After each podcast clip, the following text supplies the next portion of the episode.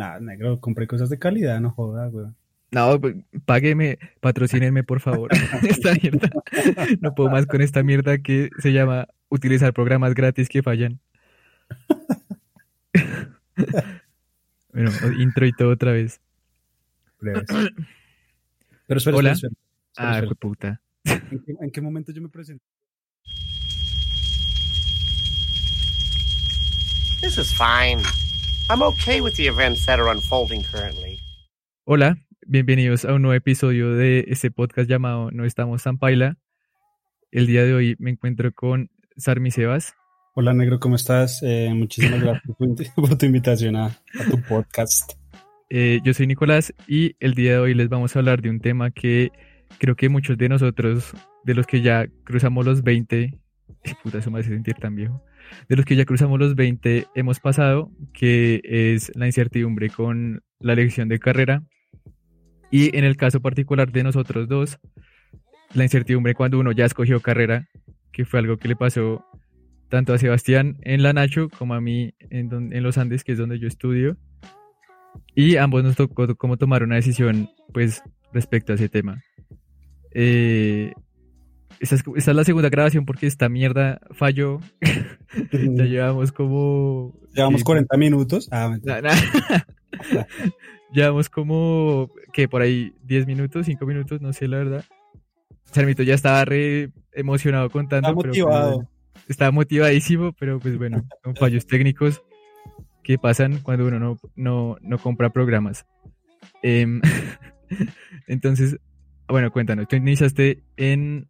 Como hablábamos en el, en el anterior podcast, sino que se borró, eh, yo me gradué con, con Negris en el 2015 y duré más o- tuve más o menos un año y medio sabático. Y pues eso fue debido a que me operaron. Me presenté dos veces a la Nacional en ese año, en el 2016. Y pasaba, pero no la carrera. Pasaba como, me alcanzaba, digamos, como para, no sé, artes plásticas. No, ni siquiera, no me alcanzaba por un culo, güey. Entonces, más o menos como en enero del 2017, yo empecé a trabajar con, con un amigo en HP y duré un tiempo mientras me metí como un curso los sábados para pasar a la nacional.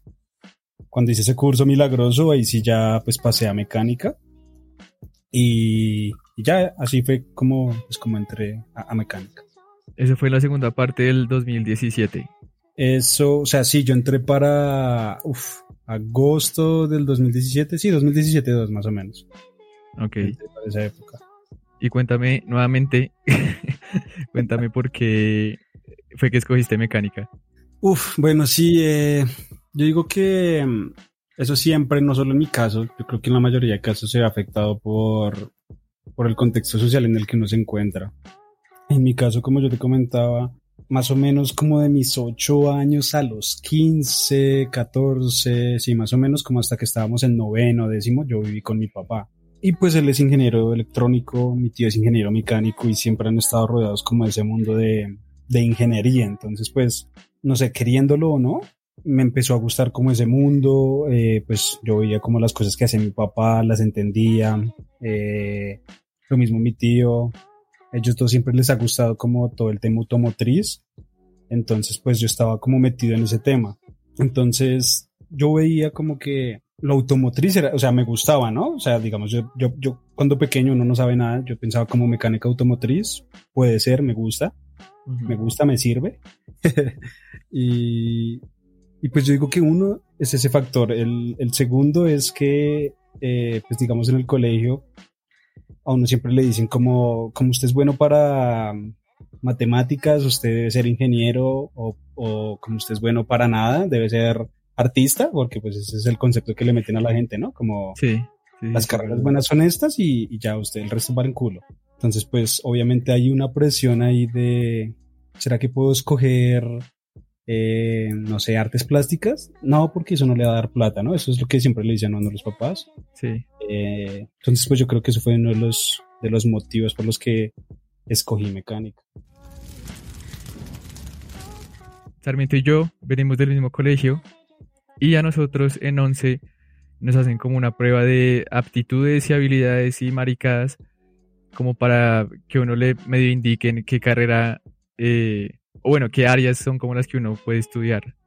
Ajá, lo cual a nadie le sirve.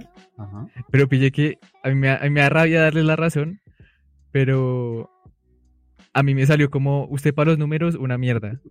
Como- me decía como, usted para los números no sirve.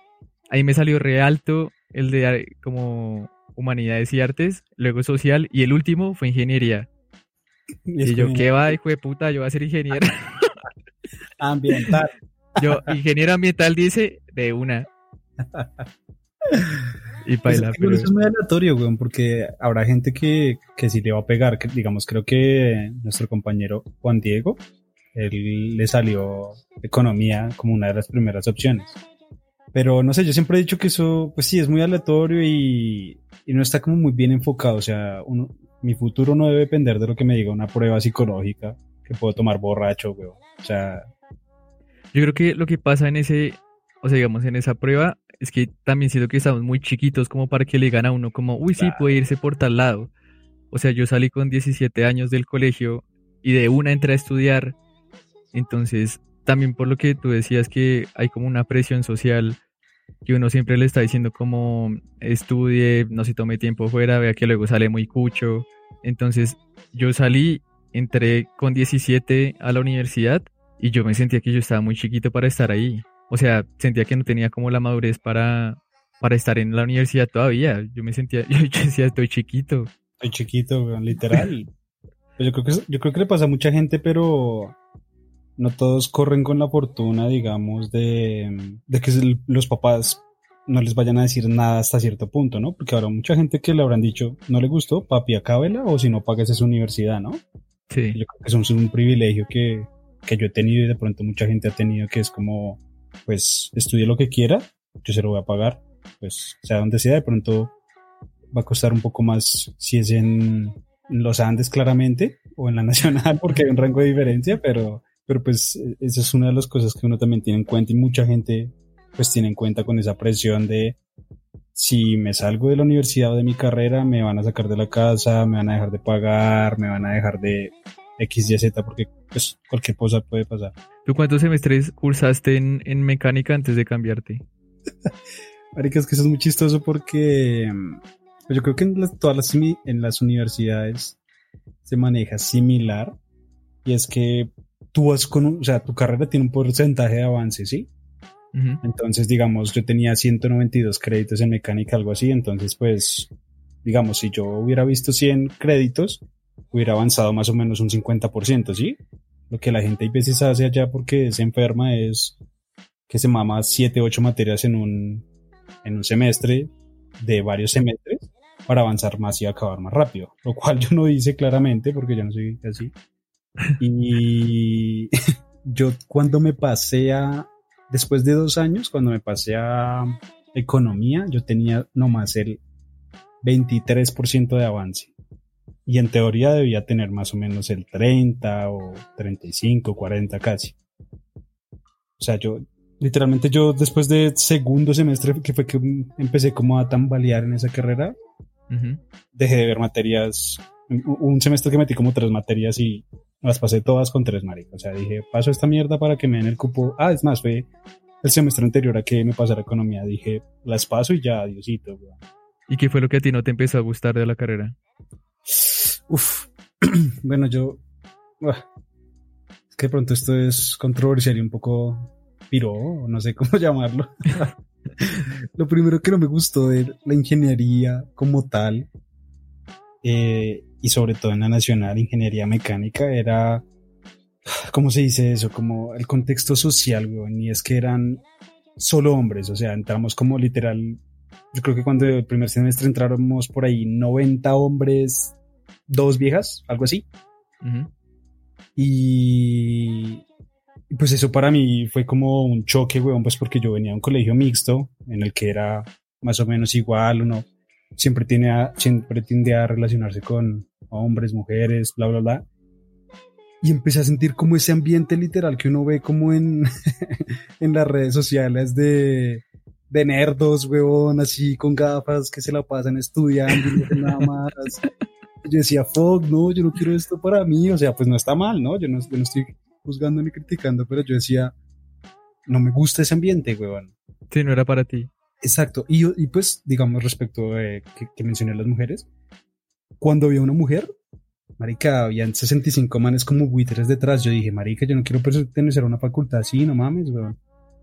Entonces, pues eso me empezó como a, a como a, a, o sea, sí me empecé a sentir como incómodo, nomás por la gente que me rodeaba, weón. Obviamente no todo el mundo es así, ¿no? No, no estoy generalizando ni nada, pero pues eh, esa fue una de las principales razones y lo segundo es que ya mm, cuando empecé a ver, digamos, eh, todo lo que son cálculos, todas esas materias como principales, Ujú. empecé a dar cuenta que la nacional, la, me- la ingeniería mecánica en la nacional está como muy enfocada a lo a la maquinaria pesada, weón. A mí me tocó ver dibujo básico en segundo semestre, no, en primero y en segundo, segundo fue dibujo de máquinas. Me pusieron a dibujar una máquina con todas las partes y yo dije, qué verga es esta mierda, yo no quiero hacer esto en mi vida, weón. Y empecé a ver ya así detenidamente todos los semestres y pues ahí ya empezaba cosas chéveres como termodinámica y cosas así, luego diseño de máquinas 1, diseño de máquinas 2 y un poco de cosas que yo dije, no, la verdad no, no, estoy en el lugar equivocado. Y creo que me pasa algo similar. O sea, yo escogí ambiental porque creo que para ese entonces era cuando yo andaba con lo de ser vegetariano y esas vainas. Soy vegano, sí. Y yo decía como, no, marica, sí, ahí me importa eso. Y ahí me... No, a mí sí me importa el ambiente. Yo sigo, o sea, en mi casa reciclamos y... Pero pues de una forma más como cotidiana. No como para dedicarme a eso toda la vida. Pero yo en ese entonces yo no sabía, pues quizá era la manera en la que yo veía lo ambiental. Sino que yo decía, no, pues yo quiero dedicar toda mi vida a eso. En ese entonces decía, más marica. ¿Cuándo vas a meter la parte de que te querías charlar a una vieja y le montaste toda la historia y todo eso? No, no, no, eso no fue, no, ahí ya, ya había cambiado. Ahí yo tenía novia, entonces no, no tocaba. Ah, verdad. Mm. Un saludo, un saludo para ese ano. No.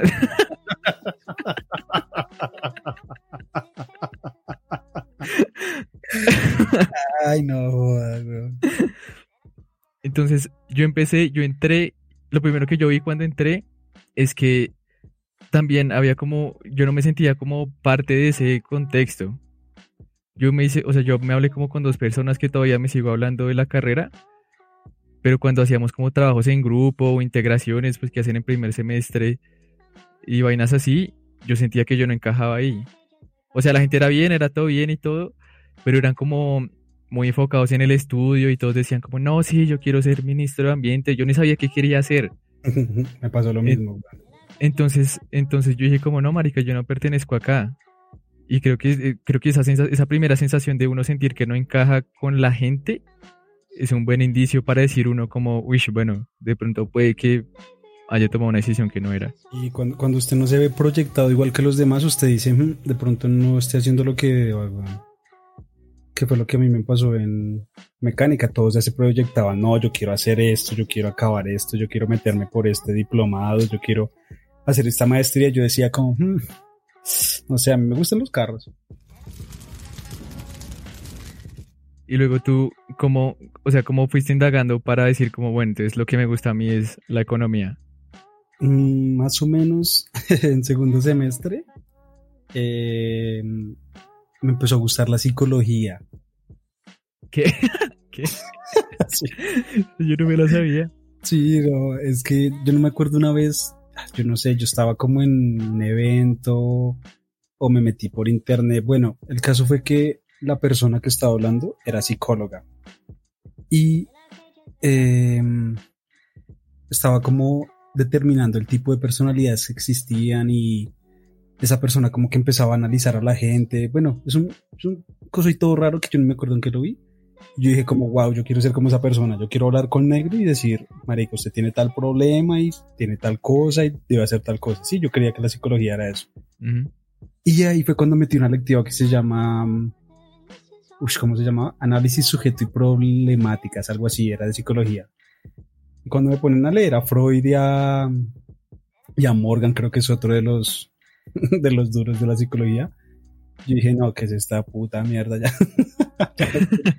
ya, no, quiero leer eh, nada de psicología ni nada. Entonces yo ya ahí estaba como al punto de, de colapsar, weón, porque digamos, mi presión era más que todo por lado, por parte, o no presión, sino que yo pienso que eh, muchas veces pensamos que vamos a decepcionar o defraudar a alguien, ¿sí? Entonces, pues digamos, yo primero lo comenté con mi mamá, yo le dije como, mira, estoy mamado, estoy mamado de esta carrera, y ya literal, ella me veía llegar a la casa, yo hacía de todo menos mis trabajos, weón. O sea, a mí me decían, haga un trabajo de mecánica para mí era mejor que me pegaran una, una patada en las huevas a que yo hiciera algo,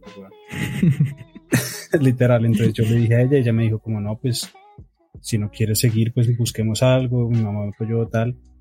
Pero mi, el temor a mi decepción era más, más por el lado de mi papá. Pues porque, pues obviamente ellos, mi mamá y mi papá me pagan la carrera. y, y, yo decía como, no, marica, ya voy un año y va a decirle que no quiero estudiar esto. Va a decir que soy el peor hijo. Y bueno, uno se empieza a meter un poco de videos en la cabeza. Pena ahí por el fondo. y, y yo ya no sabía qué hacer, weón. Yo estaba así como, no sé, es que no digo que deprimido porque no, nunca estaba deprimido, pero yo ya creo que yo me, empecé a volver como ansioso, weón. Y empecé como a dejarme afectar de las cosas muy emocionalmente y no, no lo sabía controlar y pues eso fue, yo creo que de pronto a gente la ha pasado, de pronto no, pero empiezan a sentirse así. Entonces yo lo que hice fue empezar a buscar más opciones, más opciones. Entonces una de esas cosas fue que empecé a leer un libro de finanzas personales, si no estoy mal. Y yo dije, oiga, esto, esto está como chévere, el man hablaba como de economía, así por encimita, ta, ta, ta. Yo dije, bueno, esto está interesante. Ya en la universidad yo me metí de colado a una clase que se llama Fundamentos de Economía y yo quedé enamorado porque el profesor, pues aparte que era muy apasionado, que esa era, esa, uf, sí, esa era otra de Esa es otra diferencia también grande, sí, es verdad. esa era otra de las cosas en las que yo no me sentía como en mecánica, weón. Los manes les valía culo si usted entendía o no, si usted aprendía o no, si usted esto.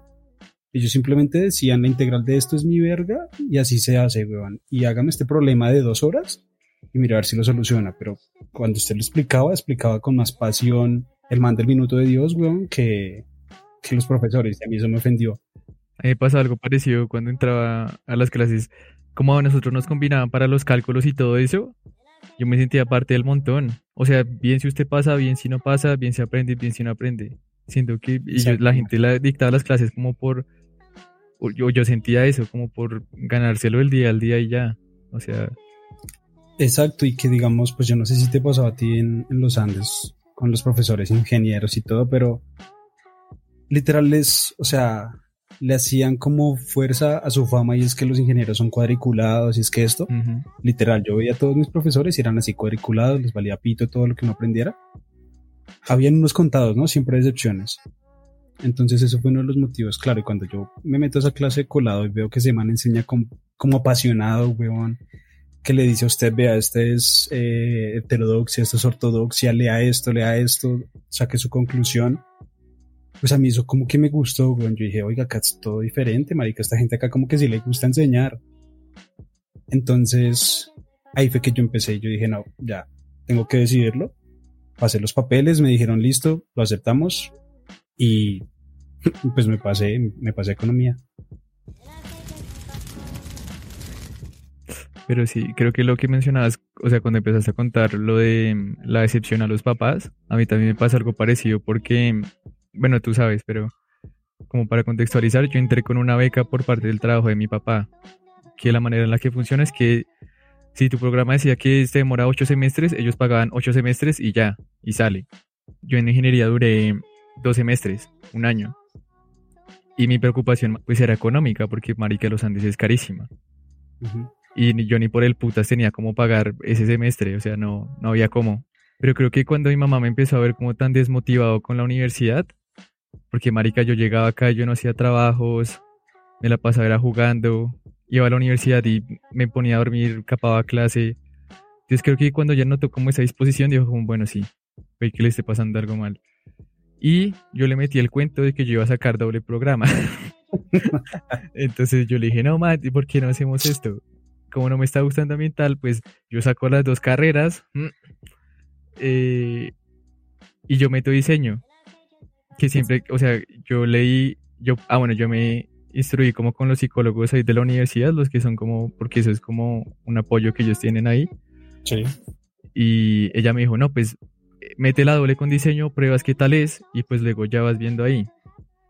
Y yo hice eso, tuve una conversación con un profesor de diseño antes de pasarme, que fue que me refirió esa psicóloga. Y el man me dijo, no, vea que en diseño también tratamos temas ambientales. Ahorita ya me pasé eso por el culo.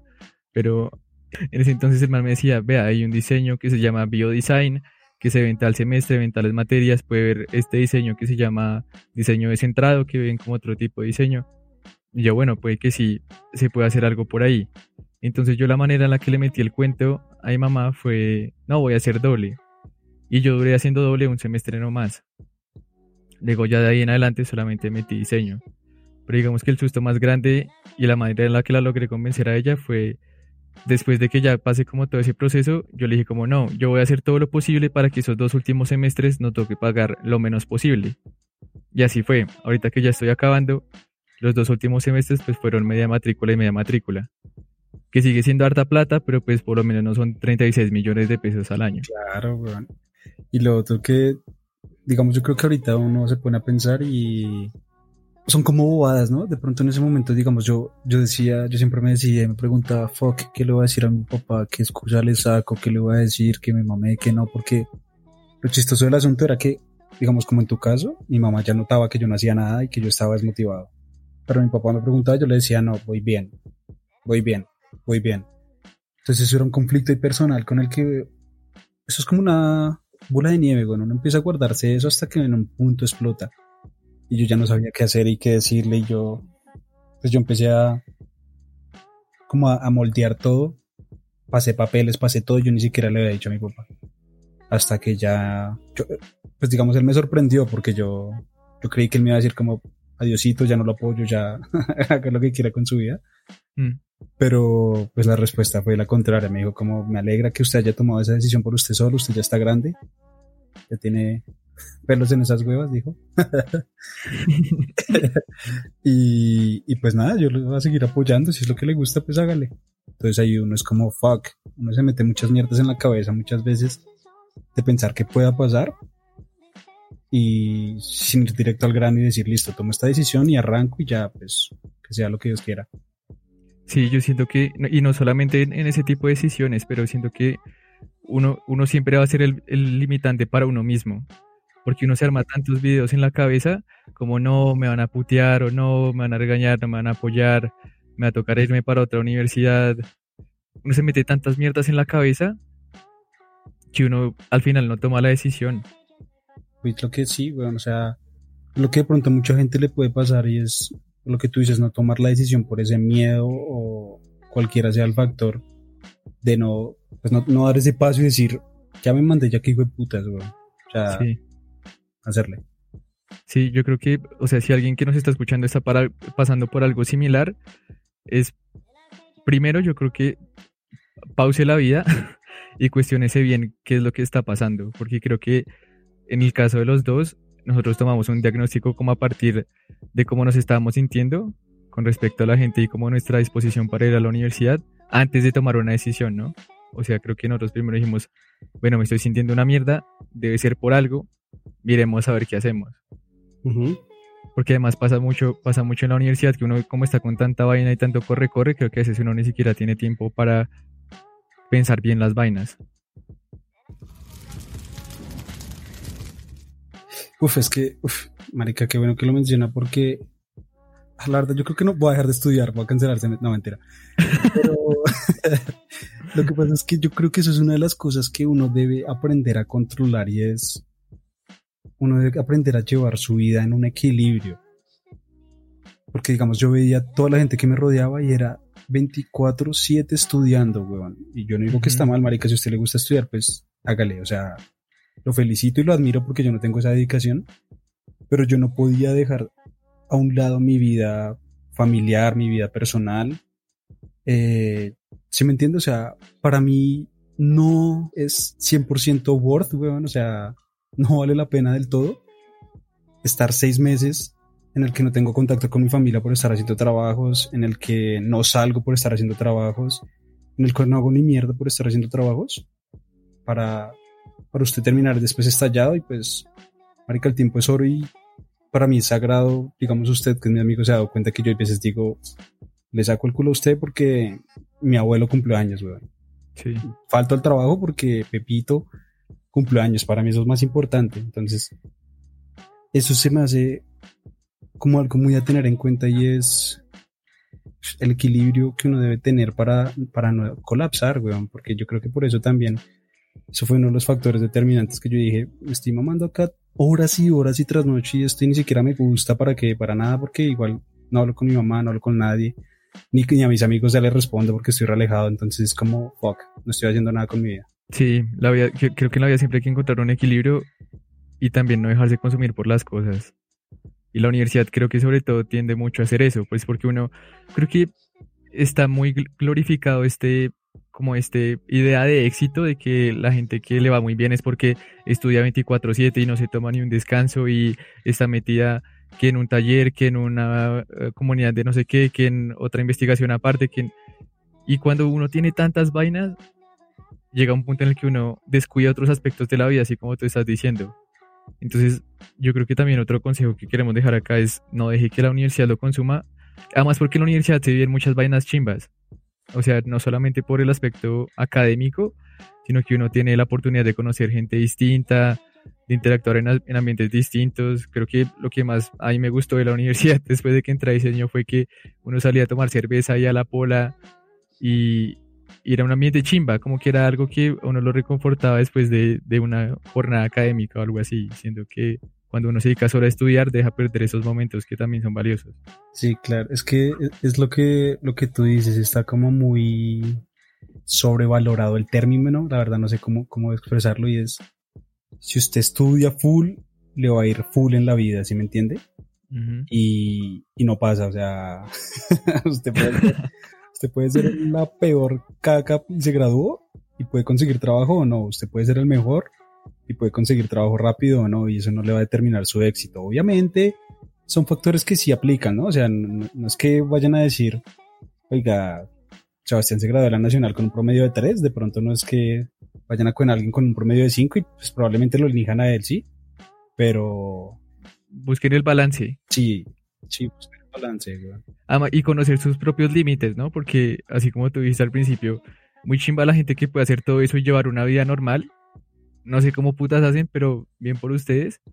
Literalmente. Pero también está bien decir uno, yo no soy así y yo no soy esa persona, yo nací con capacidades distintas. ¿Cuáles? No sé, pero pero nací con capacidades distintas y yo no puedo ponerme a matar, a romperme el culo académicamente y además salir con mis amigos y además tener novia y además eh, ir al gimnasio. No, yo soy consciente de mis tiempos y yo me voy a adaptar a esos tiempos que yo manejo. Que es, que es, que el problema, digamos que yo veo es que siempre nos estamos comparando con el semejante, weón.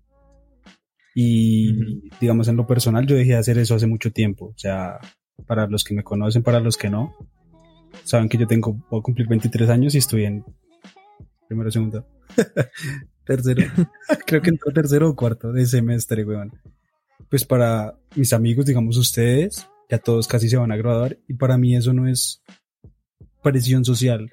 Para mí eso es, pues marico, usted va a su ritmo, usted ya puede tener su trabajo de 10 palos usted ya se puede graduar o usted puede acabar de empezar y va a ser lo mismo porque cada uno tiene su ritmo y su tiempo, O sea, no hay que dejarse afectar por, por el semejante y decir, no, pero es que vea que ya se va a graduar, ya consiguió un trabajo allí, ya va a ser su X o es que vea que mi otro amigo ni siquiera ha podido estudiar, porque cada uno tiene su tiempo y su vida, Entonces es, es como algo muy importante tener en cuenta desde, desde mi opinión.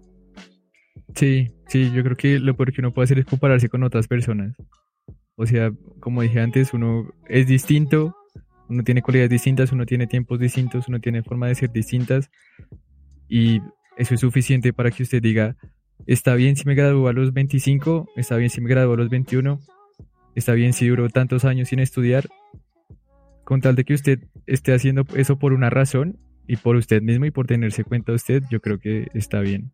Sí, igual es que se hace uno daño, weón. Se hace uno daño porque si yo me comparo con alguien que está mejor que yo, me voy a sentir una mierda.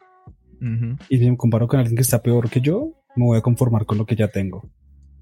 Entonces es como, no lo haga, compárese con usted mismo y diga, quiero llegar allá, me vale verga si 300 personas lo hicieron en menos tiempo, yo voy a llegar.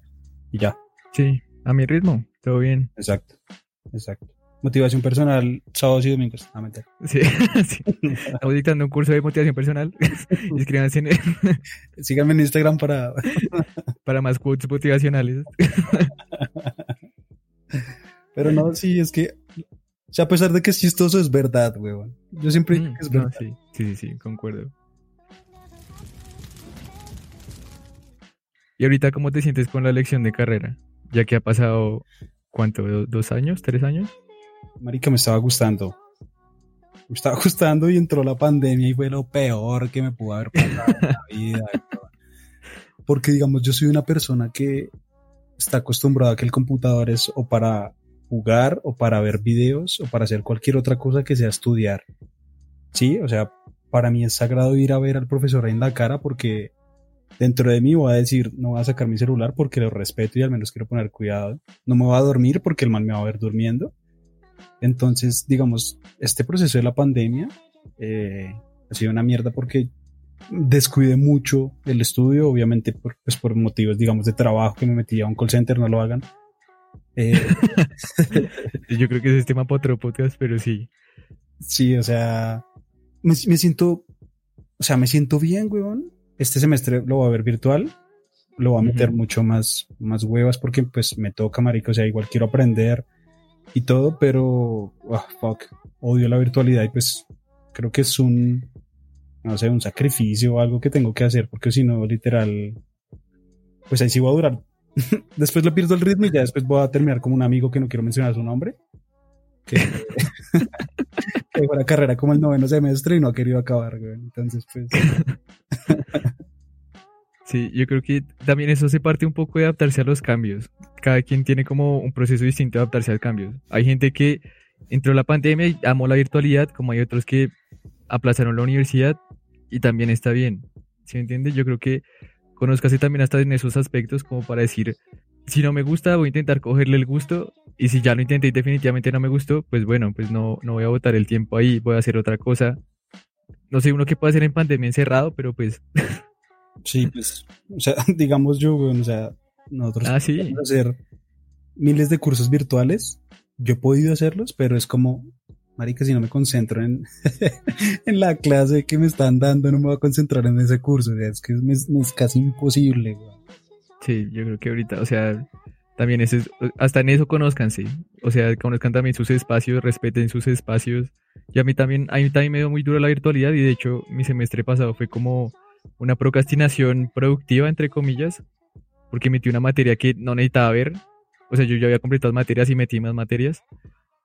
Y, pero fue, ese, ese curso me sirvió mucho para adaptarme a la virtualidad, para decir como, estoy viendo esta materia por gusto, hagámoslo bien y digamos ahorita ya que me toca con proyecto de grado y todo esto, pues siento que ya estoy un poquito más preparado para asumir eso. Ujú. Claro, totalmente de acuerdo. Bueno, verdad que ya para cerrar, ¿cuál sería tu consejo para la gente que está pasando como por momentos de incertidumbre en cuanto a su carrera o que incluso va a entrar a la universidad? ¿Qué les dirías ya que no estás tan paila después de tu cambio de carrera?